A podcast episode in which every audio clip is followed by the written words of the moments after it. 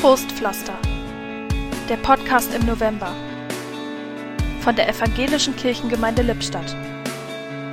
Heute mit Alexander Tschense.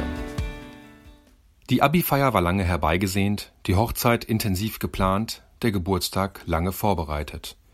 Viele solcher besonderen Momente mussten und müssen in diesem Jahr ausfallen. Das betrifft nicht nur das private Leben, sondern alle Bereiche unserer Gesellschaft. Das macht traurig, ärgerlich und lässt verzweifeln. Die Versuche, solche und andere Events dann doch möglich zu machen, prägen dieses Jahr.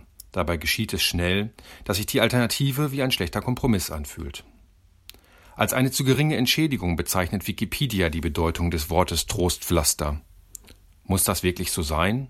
Eine zu geringe Entschädigung? Natürlich ist es ärgerlich, wenn die mit Sorgsamkeit vorbereitete Veranstaltung ausfallen oder der mühevoll erstellte Plan zum x-ten Mal angepasst werden muss. In diesen Tagen geht es viel darum, Dinge im Rahmen der Schutzverordnungen möglich zu machen und sie eben nicht als geringe Entschädigung zu verstehen. Darin liegt die Herausforderung und die Chance gleichermaßen. Etwas Eigenes, Neues wird sich anders anfühlen und kann für sich genommen trotzdem gut und wertvoll sein. Mit dieser Einstellung merken wir, dass weniger manchmal mehr oder wie es mein Informatiklehrer immer sagte, langsamer manchmal schneller ist. Im Podcast sprach heute Alexander Tschense